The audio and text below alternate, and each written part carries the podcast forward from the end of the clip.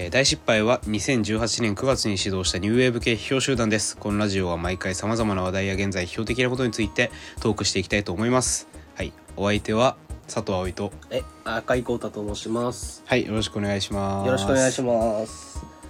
皆さん、明けましておめでとうございます。そうですよ2020年がついにそうよ。2020年ってなんかもう近未来感あるよね。ねなんかもういちゃいけない感じでそうそうそうそう。我々はなんか SF 小説とかでそうね2020年はと熱く語られてる、うんうん、すまん、今だみたいな感じになるっていう。うんもういわゆるその批評とかではねそのよく天然代天然代って言ってそうね。そのゼゼロ年代っていうのの、うんまあ、続きで天然代って言われてて天然代っていうのはダサいから別の名前がないのかとかいろいろ言われてたにもかかわらずその名前がもう見つかる前に20年代に入ってしまったっていうね。なんだったら天然代まだ座りが良かった。う。んね。語彙的、語呂的にね。うん。まあ本当にね明けましておめでとうございますって感じなんですけど、どうですか？2020年はてか2019年の反省を生かし反省。2000どんな感じでしたか？2000 2019年の反省を生かし2020年は、うん。えーっと原稿に追われてもテンパらないようにする。うんなんかつまんないね。いやその本当に劇的に変わることがないからねもう。そうなんだよな。基本的に特に赤井さんの場合は2019年とおそらく同じような動きをまた1年繰り返すであろうっていうのがもう分かっちゃってるから。そういう予言をしないでくれ。分かっちゃってる。分かっちゃってるから本当になんか何の面白みもないなっていう。感じですはい。あのそうですね。まあでも僕もまあねでもどうしたいかって言ってもね、うん。まあより良くしたいと。ふわっとしすいぎでしょ。やいやだからよよりいっぱいいろんな本を読みはい。いろんな音楽を聴きね。はいはいはい。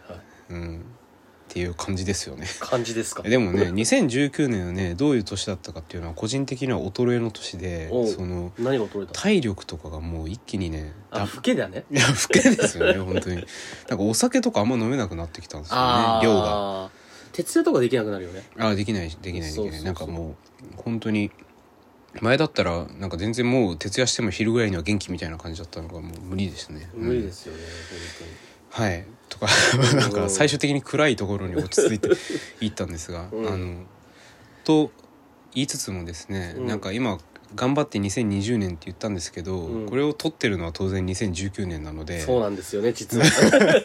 なんか全然年明け感とかないですよね、うんまるでないですだからだからなんだったらまだ年末感もまだあんまり追いついてきてないってそうそうそうそうそう。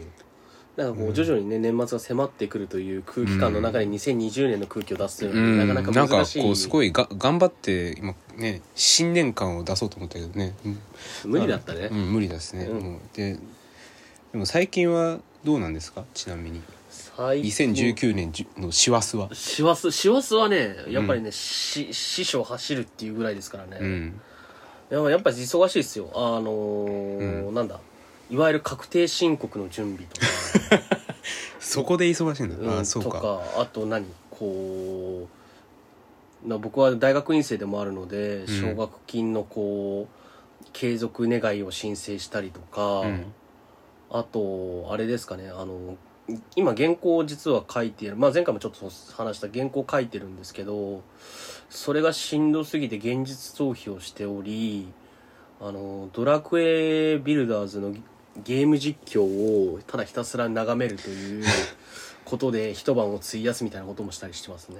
うんなんかまたそのドラクエビルダーズっていうのもなんかちょっと古くないですか？だ,、うんだってあれ出たのもう23年前じゃないの？そんなことない？最近出たんですか？また。あた新しさを求めて見てるわけじゃなくて、うん。ドラクエビルダーズのそのなんていうの？こうあれってさこう街作ったりとか、うん。こう地形作ったりとかすると、うん。なんかこうみんなにすげえ褒められるわけよ。でなんかちょっとしたことでもなんかすごい褒めてくれてでしかもどんどんどんどん街ができるからな。ん。か病んでるこう達成感とね多幸感にこう溢れるんだよねあれまあ俺ゲームやってるわけじゃなくてただ実況見てるだけなんで、うんいやだからそれ 他人が褒められてるのを見て幸せになってるのはなんかすすごいやばいな。いいじゃねえかよ。やばい。幸せなんだよ。まあねそんな限界の人間2人がお送りする限界ラジオ。大失敗でもなくなって限界ラジオラジオただの限界ラジオですから、はい。うん、というわけで。まあというわけでやっていきたい。今日の、はいうん。本題に、はい、やっていきましょう。でえっ、と今日は何かというとあの街歩き会というか、うん。あの外に行く会であってそうですね。前はあの京都駅に行ったんですが、来ましたね。うん。うん。で今回はまあ近場でなんかないかっつって一瞬ですぐ思いついたのがあの万博記念公園だったので、まあ、大阪府吹田市にうん。モノレールに乗って乗って。行ってきたという感じですね。はい。でまあまたあの例のごとくね朝っぱらからあの2人で集まって行きましたね。行きましたけど、はい。なんかねまず広いですよね。でかかったね。でっかいですね、うん。であの全部見ようって初め思ってたんだけどなんか早々に疲れちゃって、うん。なんかもう全然見れなかったですね。そうそうそう。だからいわゆるあの、民泊と呼ばれるあのえっ、と民族博物館、うんうんうん。そうそれ自体もねあの万博のあのそうそうそうそう名残というかだったわけですけどあれはいけなかったですね。なかったね。あれとかあと多分もっと奥の方にはあの記念公園の奥の方には庭園があったりとか、してあとはあの駅からねもっとあのち駅の近くには球技場があったりとか、いろいろ本当にいろんなレジャー施設が揃ってる場所なんですけど今となってはね。ただまあ結局行ったのが、まあ、太陽の塔の中には入ったんですけど、そうそう太陽の塔とあのエキスポシティっていう最近できたショッピングモールあのショッピングモール、うんうんであとパビリオンあのまあ万博のまあ記録というか記憶を伝えるえーパビリオンに行ったのとあとはまあ最大の目玉としてはラーメンエキスポがあったと。うん、これだよね、やっぱり。うん。やっぱり万博といえばラーメンエキスポっていう、まあみんなよく知ってるわけなんだけど。いや知らねえだろ。いやあのだからまあ本当にたまたま行ったらそのまああのお祭り広場っていうね、うん。いわゆるその太陽の太陽の塔があって。あの当時は丹下健三が作ったあのファザード、まあ、屋根があっうん。たすごく、まあ、一番開けてる場所にあのがまあすごく有効利用されてたというかね、うんうん。ラーメンフェスティバルに使われていたということで、いや、祝祭ですよ。いやそうだからあの朝ごはんとか食べずにね僕ら集まってでうん。ちょうど昼ぐらいにあの太陽の塔も登ったじゃないですか、うん。だ だから出てきた時にすごいお腹空いてて、うん。もうすぐ目と鼻の先でラーメンが これ食うしかねえっつって。食うしかないっていう形であのすごく堪能してというかね、うん。なんか楽しんでしまった。なそんか。うですね。うん。まあだからあの一番の基本的にはてか前もねそれで言ったら僕らあのあのラジオとかはじ撮り始める前に、うん。あのドクンゴっていうあのあー。演劇見に行ったことある、見に行きました。あのそれはあの京都の岡崎公園に見に行ったんだけどその時も奇遇で餃子フェスティバルをやってたんですよねやってたね。あの時は。あの時は。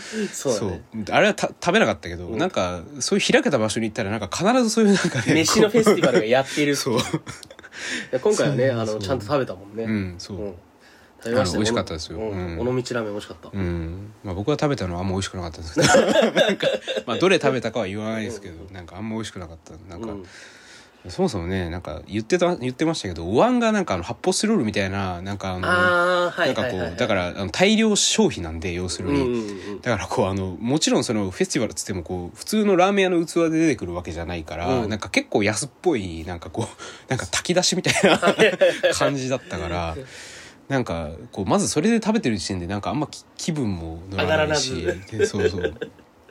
まあそういうことが。まああれですね、うん。あの外でやるフェスの限界を見たってうん、いや本当なんかこう外でやってて楽しめるものはこうあらかじめ選別した方がいい分かんない。こう行ってみないと分かんないんだけどそれは、うん。はい、であのあとはまあ見たものとしてはですね、まあ、パビリオンパブリオパビリオンとか、うん。その太陽の塔とかはまあ後で喋るとしても、エキスポシティっていうあのあれは多分エキスポラ昔エキスポランドっていう遊園地があったんですけど、まあ、うん。僕はあの大阪市大阪府民なので割とよく知ってて小さい頃行ったこともあったんですけどそれが多分潰れた跡地にできたショッピングモールだと思うんですけどうん。でそこにまあ行ったんですよね。一応行ってみあのショッピングモールに、うん。行ってみたんだけどなんか特に2人の感想としてはまあよくあるショッピングモールだなっ てそうだね。いう形で。あのアウトレット感がねちょっとしたかなっていう、そのいわゆる服屋がやっぱり多いなう。ん、すごい多い本当に。そう。ん。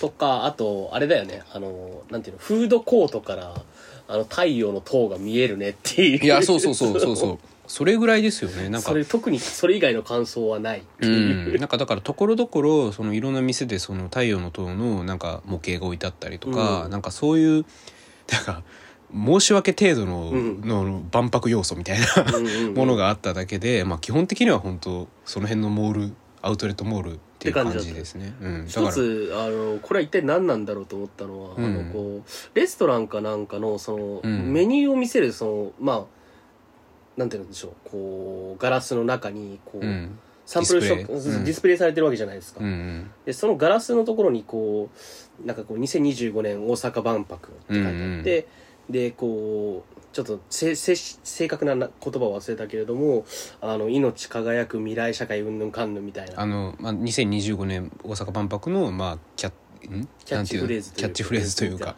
うん。あのスローガンみたいなスローガンね、うん、が貼られていてあのその何こう料理とは何も関係がないわけだよね、うん関係ない。いやまあでもただあそこは一応店が万博食堂みたいな感じで。あそういう名前だったの？そうそうそう。そうだからそうそう。万博に寄せたみあのむむしろ珍しく。珍しく？あの中では、うん。その一応すまあ万博に寄せたようなまあレストランだったので、まあ、だからあれ貼ってたんじゃないかと。ああなるほどね、うんうんうん、まあそうかそう万博食堂みたいな多分名前だったと思いますけど、はい。まあでもあの確かに全体としてその万博記念公園とかパビリオンとかもいろいろパビリオンっていうのはね本当にその1970年当時の,、まあ、あの新しく今で特設店もやっててビフォーアフターって言って、その前後とかあとはそのいろんなその万博の中でそのギリシャ館とかいろんなこう館で、その実際に展示されてたものが置いてあったりとか。うんはあったですけどまあやっぱ全体としてやっぱ2025年大阪万博っていうのをすごくあれですよね。歓迎ムードというか、もうぜひ来てくださいという形で、あの、まあ、実際来たとしてもあそこでやるわけじゃないんですけどね実は。うーん。あそうなんだそうですよ。あれはうんあの何だったかなゆ夢島だかなんだかっていう人工島はいはいはいはい名前ちょっと違うかもしれないですけどうん。そんなような名前の人工島でやることになっててでそれとあの維新のあのカジノ構想みたいなのが、うん。まあ割と、まあ、なんていうか狙いがそこなんじゃないかとか、うん。とかまああのいろいろ言われてるみたいですけど、うんまあだから別にあそこで歓迎したところであそこに来てくれるわけじゃないんですよ。あうんの吹田にね。来来てくれるわけじゃないんだけど、まあでも全体としてやっぱりその、まあ、当然それは万博記念公園でその万博はやっぱり良くないみたいなことは書いてないわけで パビリオンとかでも本当にこう未来を予感させる、うんワクワクさせるあの日本国民を全員をねあのうん。戦後のあの雰囲気から、うん。まあ、ある種こう転換点というか、うん。すごくまあ日本国民みんなを心躍らせたあの万博をもう一度思い出そうみたいな、うん。すごくポジティブな印象だったですね全体として。であのまあだからそのさ今言った、えー、とパビリオンの中でもその特設展の中であの2025年の大阪万博をまあ考える会なのかな？あれは何なんですかね？あのあのああああああに貢献する会みたいなうん。形でなんか。学生たちだよね。そうそう。多分、まあ、万博が実際に開かれた時に、まあ、うん。どっかのプロデュースだかなんだかを多分担うんだろうけどもね。なんか、うんいや実際あれがどのようにこう万博の計画の一部になるのかはさっぱりわからないし、うん。もしかしたらそういうことさえないのかもしれないけどもともかくうん。なんなんだっけあれ。名前。えっと若造みたいな名前の。そうそうそう。あのロローマ字で若造って書うんうくん団体で、そのまあおそらく関西圏の大学生大学院生たちがうん。うんこうなんだっけな。こうなんかちょ生き方を探してみたいななんかそういう感じの。えーっと今えー画像をもう一回見ましたけど生きがいを持って暮らすとか、うん。えーっと人が集まる場所を作り続けるつなげる、えーまあ自分よし相手よし世間よし。でハッシュタグで新卒企業。親友から電話八方美人。みたいなゲストハウスとか。まあまあなんかまああのそういう感じだから。今いっぱいこういうね語彙をいっぱい言うだけでもなんとなくまあうん雰囲気が 伝わると思うんですけれども、うん。でそういったその学生たちもこうある種まあ能動的に積極的に参加するような流れっていうのがうん。関西にはあるらしいというのを今回初めてこのパビリオンに行った時に知ったんですいやけどそうそう。だから2025年大阪万博大阪・関西万博なのかな？に向けて、こうそう言って新2025年の生き方あるいはもっと先の2050年の生き方っていうのは何なんだろうみたいなことをまあ考えてうん。ディスカッションしたり、先生呼んだりしてる、まあ、グループがある。それが若造っていう名前でそれがその常設、えー特設生のところに、まあ、一緒にこうなんていうかおまけみたいな感じで貼っつけてあったんですよね壁に。そう。でまあそれ見てまあちょっとうわーっと 正直。まあ僕自身はねそういった人たちが学部生の時に周りに結構いたので、うん。こうノリがすごいよくわかるんですよね。あの、うんうんうん。あ変わってねえなという感じで。うん。で言ってみればその24時間テレビ的というかまああ一般にうんね,、まあね。意識高い系って呼ばれるんだけれども、うん。そのなんていうかいわゆるこう起業してうんこう金稼いでうんぬんのこうネオリベ的なこう、うん。意識高い系というよりもこう社会貢献とか公共とかっていうような言葉に結びつけられがちな意味での、プラスその自己啓発的なこうモチベーションというか、ある種のふわっとしたこう、うん。イメージとか観念とか、ポジティビポジティブさみたいなものんとセットになったものとしてこう、なんていうのかなモチベーションがあるっていう人たちのタイプだなって思ったんだようんうんね。うん。だからそう。あのまあそういう人たち自体は何とも思わないんだ,、けどそれとやっぱ万博ってものが結びついてるところになんかすごく、まあ、時代を感じたしなんか、まああの、まあ、遡って言うとそもそもあのみんな忘れがちなんだけど愛・地球博、愛知万博もまあノリとしてはそんな感じだったですよね、まあその時はもっと前面に出てたのはエコロジーだったけれども、まあ、やっぱりこう全体としてすごくこうまあ綺麗な世界観というか、うん。にまあつながりがちというか、その万博というもの自体がそのなそれは多分1970年代からずっとそうなんだろうけどまあそういう時にまああのパビリオン、綺麗な社会参加って感じうんそうそうそう。であの実際1970年のその万博とかもそのパビリオンとかでいろんなところで明確にそのまあ国民統合であるのようかのような、そのそのイベントであるかのようにすごくよく書かれてるんだけど一個ずつ見ていくとなんか結構あれって思うところとかもあり,、うんありでまあそういう感じで、まあ、我々としては、まあ、そもそも万博っていうものの是非を、まあ、そもそも考えながら、うん。あの全体を見ていったって感じですよね。そうだね。うん今さっき挙げた学生の例は別になんかこうやり玉に挙げてるわけではなくてそういう人たちが出てくるということのうん。構造それ自体あるいは歴史それ自体っていうことの方に目を向けたいっていうのがんん。今回例えば万博の展示物見たりとかっていう上でちょっと目線のまあ視点の一つになったっうんうんうん。ていう感じかな？そうですおそらくね。だからいわゆる見せ物スペクタクルであると、うんうん。まあこれはその吉見俊也さんが言ってるんですけどね。そのうん。明確に、吉見俊也さんっていうのはなんていうのなんなんていうんですかあれ万博研究みたいな。えーと、万博研究って言ったら語弊、があるでしょ、それはいくら。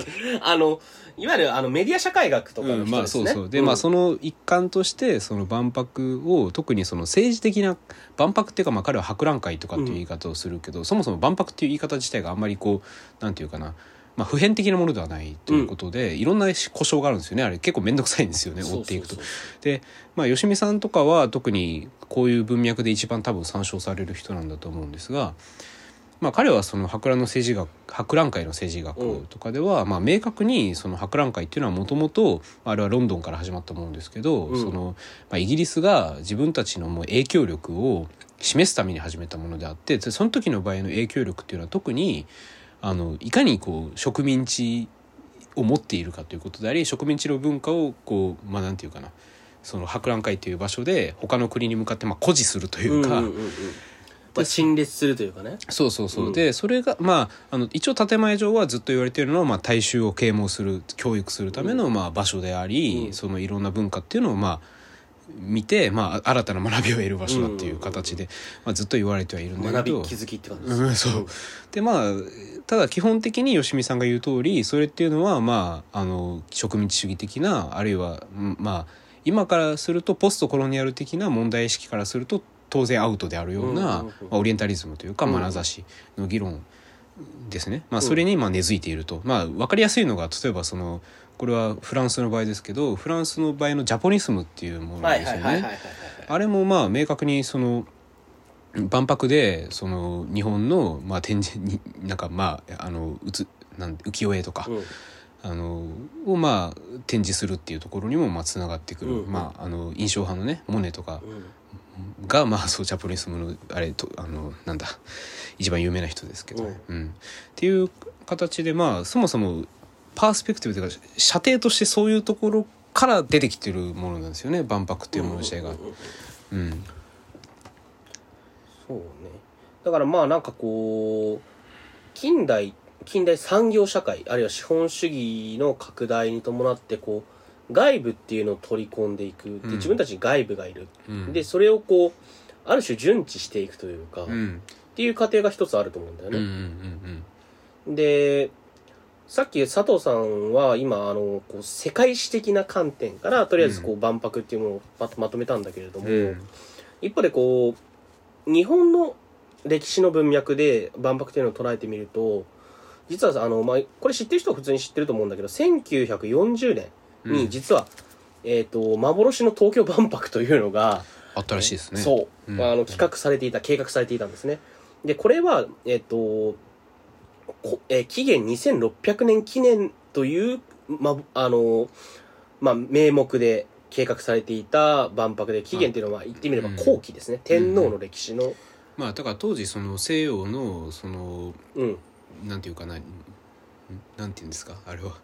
えっ、となんや？西暦？うん。あそう。せ 西暦で、うん。西暦が出てくるのかなって終わりだけど。その西暦に、まあ、ある種対抗する形で、まあ、特に日本はね強調してたんですよね。その当時の日本はね。のその歴史感覚といううんかね、っうん。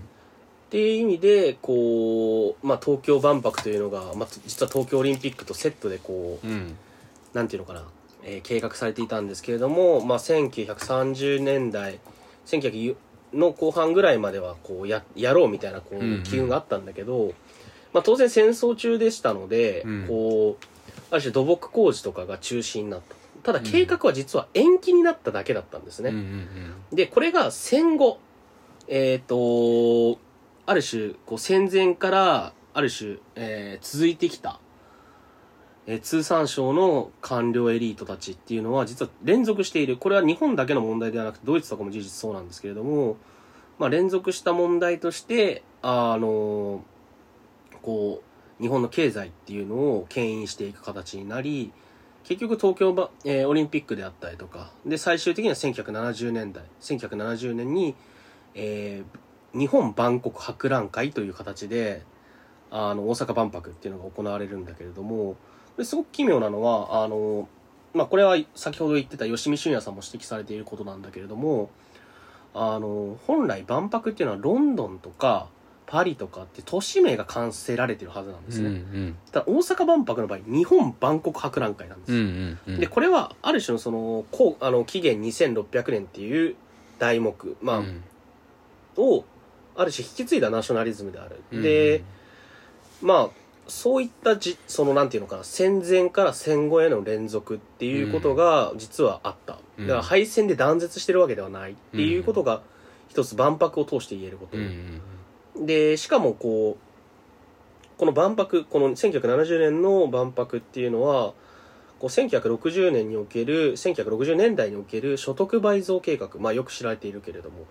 とあとあの中央集権型の地域開発っていうこの2つのこう高度成長うん。がこう結集するというかこう一つの成果うん。結果としてこう自己投影的にこう見られるうん。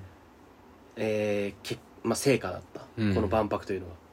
でそれっていうのは言ってみればこう戦後版の総力体総力体戦ん？総力戦体制うんうん。としての大阪万博っていう見方がなされている。うんうん。っていうことが一つ、まあ、いあの日本のあの歴史に即した時の万博のうん一つの見方だなという感じはしますよね。まあでもまあ本当にそうなのかよくわかんないですけど、まあ、うん吉見さんは少なくともそういう見方してるんですよね。でまあ実際その何個か参考文献も上げてそううんいううん風になってる。だからあのんまあそういう面もあるしあとはまあ単純にその万博っていうもの自体があの特に70年の万博っていうのはあのまあこれ菅秀美が特にその強調してることですけど、反反万博運動自体が、まあ、あんまりなかったっていうことですよね、うん。だからあるにはあったんだけどあであるにはあったし菅秀美はそっちをむしろ強調してるんだけど、そもそもその一般的にそれまでこう日本の帝国主義であるとかを批判してきたような進歩的な知識人ですよね。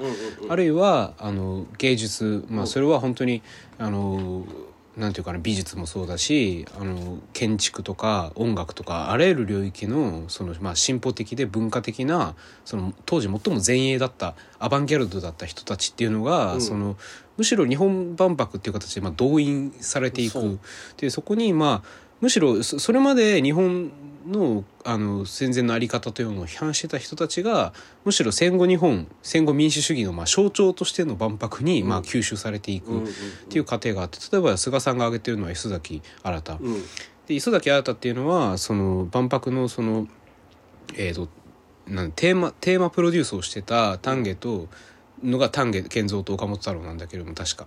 でそれの丹下のまあ右腕的な存在で、あのさっき言ったようなお祭り広場とかを実際にこうあの建築したりしていたのは実は磯崎新だったうんわけですね。でいま未だによく言われるのは磯崎新の影響力っていうのはまあ未だにものすごく甚大なものなんだけれども、うんうんでまあ菅さんが言うその磯崎新の、まあ、当時の磯崎新っていうのはものすごくアンビバレンスの中にあったと。うん。だだからなんでかっていうとその磯崎新だけじゃないと思うんですけどその要するにこう68円的なこう問題意識であって、こうあのそもそも日本っていうものの国の成り立ち自体にまだ納得してないと戦後になった今でもね。納得してないしそれに対してすごく今抵抗しているような勢力をまあ視野に入れてたと絶対うん。に磯崎新でい入れつつもしかし本人は万博をプロデュースする側に回ってしまったわけですよね。でそれを菅さんは実際磯崎新の本を上げながら言ってるんですけどまあすごく なんていうか矛盾したところに置かれてたと。この矛盾を生きるっていうのが、まあ、ある種68年以降の知識人の生き方にならざるを得ないところがあったっていうような、まあ、言い方をしている。で実際本当にすごいひ人々が ねあの参加してますよね。だから今日あのパビリオンとかを、んうんうん。歴史資料館というかうん。見てきた時もこうそのなんていうのかな主要なその参加メンバーというか知識人一覧みたいなのをね、うん。見てきたんだけどまああのよく知られてるのは小松左京とか、うんうん。で僕は文学畑なので気になったのは安倍公房がかかってたんだっていう、うんそうそう。あとはあのえっ、とねその今吉見さんの本を開いたところによるとえっ、とまず谷川俊太郎とあか。あそうそう書いてあったね。うん。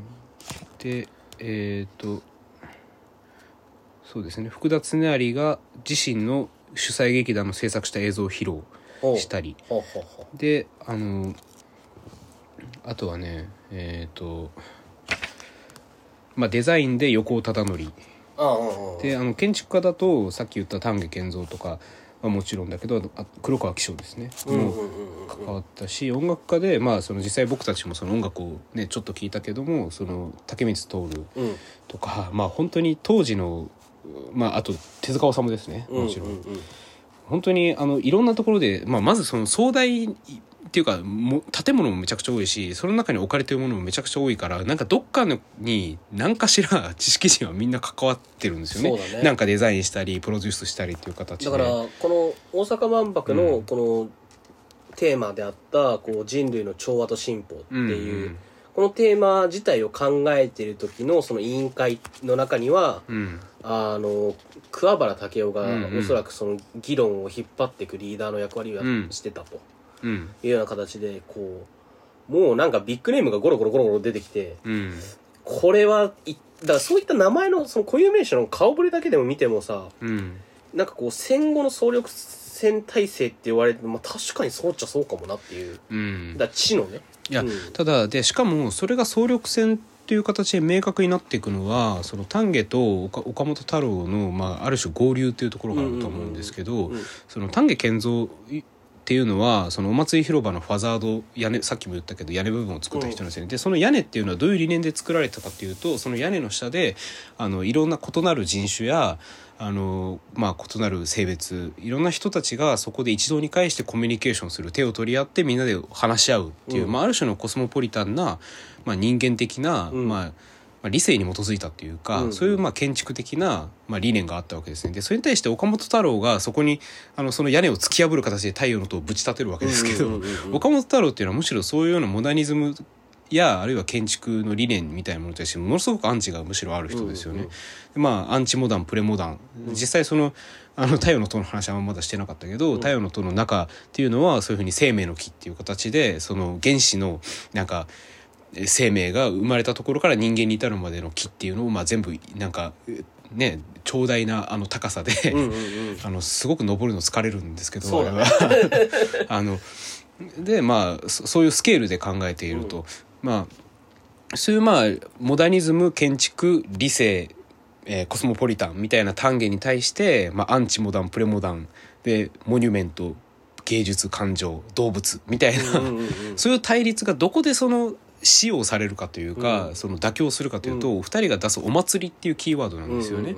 だから岡本太郎はその今まで万博っていうのはむしろさっきから言ってるように知的なイメージだったわけですよ。だから科学とかねその科進歩とかね。そう科学とか進歩っていう形で語られてきた、うん。で今今言ったようなその前衛的な文化人たちっていうのも基本的にもそ基本的にはそういうところで、うん。その万博に合流してるんだけど岡本太郎は、まあ、むしろ祝祭というかね、うん。そのあのルソー的なって言っていいのか分かんないですが、うん。ルソーはまあ演劇っていうのは良くないっつって、演劇じゃなくて祭りだっつってるわけですが、うんその祭りっていうのはその要するにまあ表彰がなないその間に挟むものが何もない、みんなが直接的なコミュニケーションをしている本当に狂気乱舞しているようなうん。お祭りのイメージなんですルソーが言うの。うんで岡本太郎が言う祭りっていうのはそれなんですよね。でだからむしろそのそれまでの万博の理念に反するようなうん。お祭りだと。そんなもんじゃあのそんなちちあの知性とか理性とかうん。が形作るようなもんじゃなくて一個のお祭りなんだっていうところに単元を別の角度からお祭りであると。それはむしろこ、まあ、単元の場合はやっぱりコスモポリタン的で人間的なお祭りであるっていう形で合流して実は全然噛み合ってないんだけど、キーワードとしては噛み合ってしまった。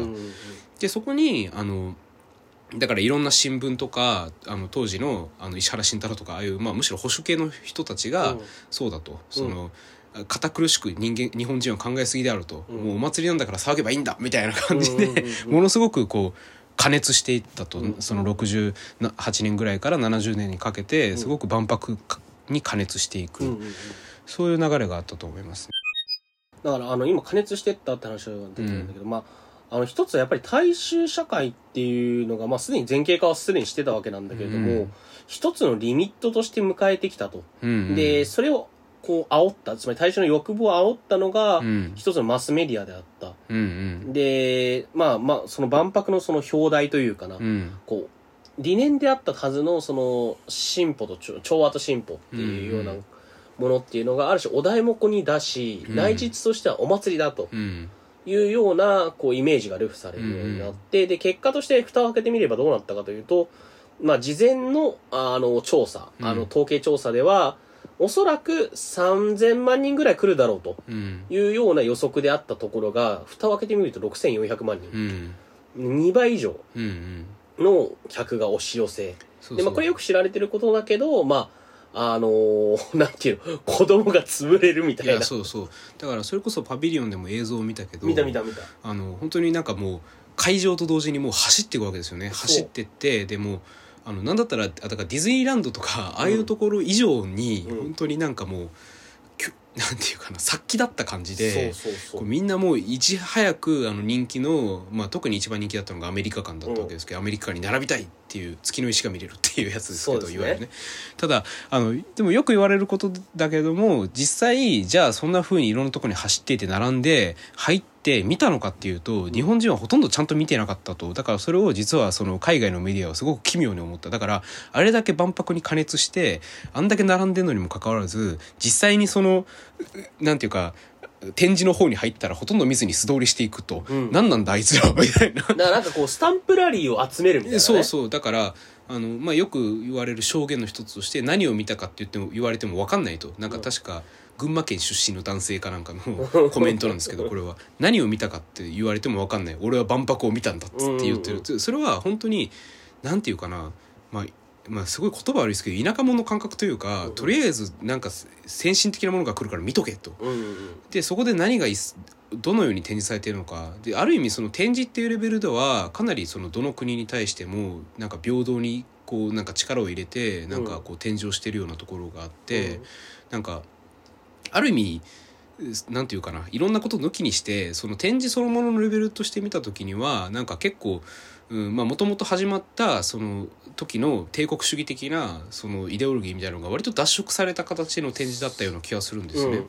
だからまあ、うん。あのさっき言った桑原武雄とかの、うん。その理念を考えてた当時は、うん。ある種西洋中心主義に対する批判っていうのが彼らの中にやっぱりあって、うんである種その多文化主義的まあゆるふわ多文化主義みたいなところが、うん。彼らのモチベーションの中には結構あった。っていうことが資料として残されてる、まあ、あの後にカルチャラルスタジスタディーズって言われるようなものを、まあ、その展示のレベルだけ見ると、うん。まあなんていうかそれをさ先駆けてたようなところがなくはないんだけれども、うん。実際日本人はそんな見方はしてなくて。してなくて。そう。なんか全然そのなんていうかな本当に見せ物小屋というか、うん。スペクタクル的にしか物事を楽しんでない。っていうか実際に今だったら考えられないぐらいにその先進的なことをやってるわけです。だから竹光のその前衛音楽みたいな現代音楽みたいなのを流したりとか、うん。そのななんだったらそのあれですよグループサウンズぐらいしか聞いたことないようなやつらが、うん。そんなものを聞くという状態になってしかもそれを学ぼうともしないっていう状態があったわけでなんかものすごく空想になっていってしまったと思いますね当時の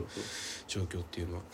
だからある意味その万博、まあ、博覧会の、まあ、なんていうかよくも悪しくもその当初の理念っていうのは失われて本当にまあ岡本太郎的なお祭りが、うん。まあ、ある種最実際にそこで実演されてしまったというようなところがあると思いますね。うん。だからこうまあ吉見俊也さんとかもこう本とかでねあのこうある種苦々しく書かれているけれどもこう万博の歴史っていうのを見ていくとこうその計画段階ではこう知識人っていうのがこううん。いろいろ考えるために参加するんだけれども、うん。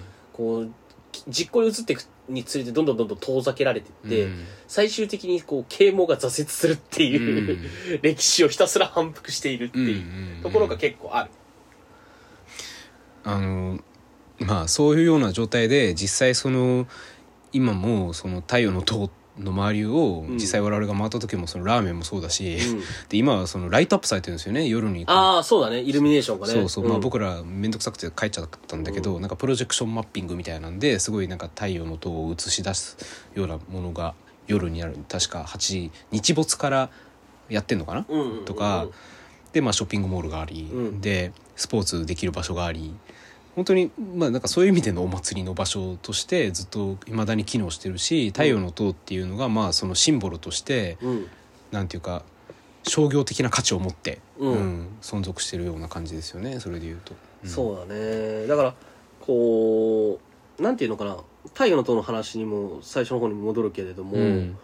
こう我々がこう入ってってであの中にねこう予約すると入れるんですけれども、うんあのー入ってって説明も受けるんだけどなんというかこうあんまりなんていうのがっつりした説明とか解説じゃないんだよね、うんうんうん。だからなんかこうこれは1970年当時からずっと残ってますとか、うんうん。でそれをみんな聞いてはあなるほどみたいな。うん、だからあのその太陽の塔の中にはいっぱいその動物の模型があるわけですね。そうそうそう。のなんか原始的なプランクトンみたいなものからそのどんどんその三葉三葉虫っていうのかなあれは、うん三葉虫になってであの魚になって恐竜になってみたいな感じのそういう歴史が、まあ、ある種直線的に語られてるわけだけど、うん。そこで別にあの岡本太郎がどう考えたとか、うん。そのという話とかはなくて単純にそこにぶら下がってる動物の説明みたいになってこれは何とかですみたいな。うんうんうん。でそのこのこの恐竜の模型は1トンはありますとか、うん。で1トンあってそれは70年当時から使われてるんですよつってそのねそのグループのおばちゃんが「へえすごい」みたいな、うん。本当にそのレベルでなんかだからあとはまあでまあ逆に言うとそこでまあ綿密な説明されても困るっちゃ困るんだけど、うん。そのむしろだから感じたのはテーマパーク性ですよね。あの、うん。うんうん太陽の塔の中を行くっていうのが、なんていうかあのディズニーランドとか USJ とかのアトラクションみたいになはいってるってはいうかはそんな感じはすごくあったかな、いはいなんか。でまあ実際その万博っていうのが遊園地というかテーマパークの走りだっていうね、うんうんそういう見方もあるみたいですけど、うんうんもう一つまあ付け加えておくと菅秀美が特に強調することですけど、うん。あの太陽の塔って原発じゃねっていう話が。ああるんですよね。だからあのまあこれ太陽の塔自体の解釈に入っていくとすごい難しくて例えばバタイユとかコジェブとかヘーゲル今とか、はあえて出してません名前を。そうそういろいろ ああの議論がねその沢木さんの本とかもあるけど、うん。そのまあただ太陽っていうことで、まあ、特なんで菅さんがそういうことを言うかっていうとあのチンポンっていう、ん。そのまあなんていうか前衛アーティスト集団みはい。たいなのがいて、それがその2011年にあの岡本太郎の「明日の神話」っていう、まあ、別の作品なんですがこれは第五福竜丸事件をまあ題材にした、まあ、ものすごくまあある種悲劇的な強烈な絵画なんだけれども、そこにそのチンポムっていう集団がその、えー、と福一原発の事故の絵を追加したという事件があってでそれで左派はそのそれに対して、まあ、むしろ岡本太郎のあの反原発性をアップデートしたというような形で、むしろチンポム評価に流れた。うんでしかし菅秀美からするとそもそも岡本太郎が反原発の思想家だったかどうかは怪しいと。うんだからそこで確かに第五福竜丸の悲劇があの描かれているとしてもだからこそ原爆、まあ、原子力をその平和利用しようというイデオロギーにはこれはすぐにい一手でたどり着いてしまうと。うん。で岡本太郎のそのそのイデオロギーっていうのは実際そういうところにあったんじゃないかと。で太陽の塔自体がものすごく太陽っていうのは原発のメタファーなんじゃないかと、だからそのすごくその原子の力を、うん。あの本当に原子の力なんだけど、二重の意味で。でその原子の力っていうのに着目するっていうこととその原子力の平和利用っていうイデオロギーの近さみたいなのを、まあ、菅さんは指摘している。でそういう意味で見た時にあの太陽の塔っていうのが、まあ、ある種原発のメタファーだとするとだから菅さんは原あの太陽の塔を廃炉せよっていう、まあ、ある種衝撃的な批評を書いてるけれどもあの、まあ、そこがライトアップされそこの周りにラーメンフェスティバルが、うん。その開かれでショッピングモールに子供連れやカップルがめちゃくちゃ集ってる状態っていうのはある種すごくグロテスクに見えると、うんうんそういう感じですかね。うん。なんか。なんかこうなんて言えばいいのかな。こう入った感じその入り口をね文化し、うん。自然文化公園だっけ？なんかこう書いてあって、うんうんで中央口からこう入るとパッとこう風景が開く。あ僕東京出身なんで今回初めておあの太陽の塔来たんですけど、こう入り口目の前に太陽の塔がドーンって立ってて、うん。で目の前芝生になっててこうすそのなんていうの？開けてるんですよね、うん。で親、まあ、小さい子お子さん連れの家族とか、うん。あとまあカップルが多かったなやっぱな、うん。っていうんでまあなんかこうなんていうのかな和気あいあい？うん。牧歌的？うん。なこう風景がこう広がっていて、うんああなんか散歩に来るには非常に良い場所なのではないかとか思いながら、だってすごいなんか幸せそうでしたもん歩いてる時。うん。なんか、そうなんかなんか革命とかいらないんじゃないかなみたいな。なんか言っていいのか分かんないけど。それ言っちゃダメだ君。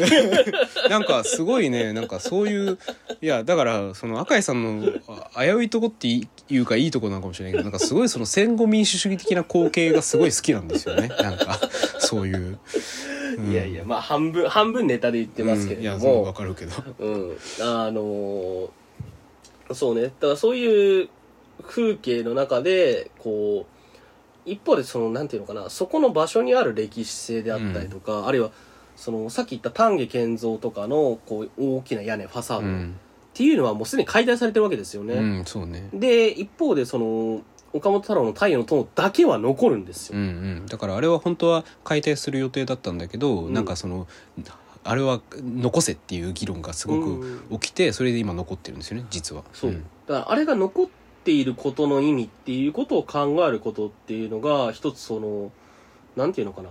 建築物を見てそこから歴史へと遡っていく時の一つの手がかりなのかなっていう気がする。うんそうね。だから本当はそのそれこそ沢木さんとかが言ってることで、うん。あのその太陽の塔っていうのはあれ単語じゃなくてファサあのファサードと合わせて、むしろ価値が、うん。意味があるその芸術として意味が発揮されるものだなって言うんだけどそれはまあそうだったとしてうん。むしろなんでじゃあそのファサードは解体ファサードは解体されたのにあれは残ってるのかっていうことですよね。そこにまああの意味があるというある種の深読みをしていくっていう作業がむしろ批批評の課題というかね。そうだね、うん。ね批評まあ深読みと批評っていうのはまあ実は違うものなんだけども、うん。あの意味付けをしていくそう意味付けをしていく、でこう歴史が経ていくごとにうん。こうずれていくこと、うんうん。っていうところに視線を向けるっていうことが一つ、まあ批評的な鋭意なのかなとは思いますけれどもね。はいはい。あのまあ、僕にとってはそのさっき今赤井さんはだからあの東京出身だから今日初めてっていう話ですけど、僕は大阪でしかも枚方とかがあの地元なので,、うん。で枚方ってすごい近いんですねあそこから、うんうん。うんうんだから小さい頃から腐るほど見てるんですよ太陽の塔自体は。で昔そのさっきもちょっと話題に出したエキスポランドっていうのがあって残念ながら死亡事故を起こして亡くなってしまいましたがエキスポランドはね、うん。あそこは結構小さい頃なんか連れて行ってもらって楽しかった記憶とかがあったんですよね、うんうん。でなんかそこにこう批評的な目を持って降り立つっていう。なんかすごいあるある意味新鮮な鋭意だったんですよねね。それでは。だからあとそのさっきちょっと言いかけたんですけどそのショッピングモールを回ってる時にその普段だったらそれこそ楽しめそうな場所なんですよ。それを、その赤井浩太と二人でこれどうだろうねって言いながら回ってると全然面白くなくて そのなんかなんかこう、だって、そういう時に僕がなんか服屋とか、ちょっと服見ていいですかとか言えないから、なんか、なんか、謎の緊張感がそう、なんか、で、回りながら、いや、でもショッピングモールだから特にこれ言うことないねとかって言って、全部素通りしていくわけですよね。要するに、いあの、ショッピングモールってすごいと匿名的な空間っていうか、どこ行っても一緒だから、こう、うんなんていうか、喋ることないんですよね、あんま。だから、なんかこう、今度は批評家の目を一回閉じて、一人で 遊びに来ようかと。万博記念う公園、ん。そうだね、うん。っていう感じですね。という感じですねはい、いやーまああのーとはいえあのーなんていうのかなまあいろいろねそれこそ民泊今回行けなかったしうね、んうん。あの見に行くべきところは多々あると思ううん。皆さんもぜひ関西圏の方とか毎回このオチになるんですかね。京都駅の時も同じこと言ってましたよ。いや、ぜひね、京都駅を、つって。なんかいろいろ批判したくせに最終的に、いまあ、でも実際批判するにもいかないとね、そうわかんないことはあるんですよ。あのこれは結構僕は大事だと思っていて、そのなんていうのかな見に行くこととかやってみることとかあるいは批判するんだったら読むこととかうんっていうようなことを通さないでこう先入観とかっていうもので、まあなんていうのものを言うのは、まあ、基本的によろしくないので、うん。あの小田誠ではありませんが何でも見てやろうとうんいううことで。ん。まあ本当にねあのパビリパビリオンはそのあれですねあのそのぜ全般的にこう染み渡っている万博来産以外をなんか引いてみればすごくいいてなんて資料館だったと思うのであれとかね。価値判断だけこうさっぴいて、うん。あのしどちらかというと資料を見ていくって感じだよね。うん、それにはすごくいい場所だったと思いますので、うん。まあ2025年の大阪万博にねまあ備えて。備えて 皆さん。万博のイデオロギーを暴露していきましょう今後もということで。そんな感じで。はい。じゃあありがとうございました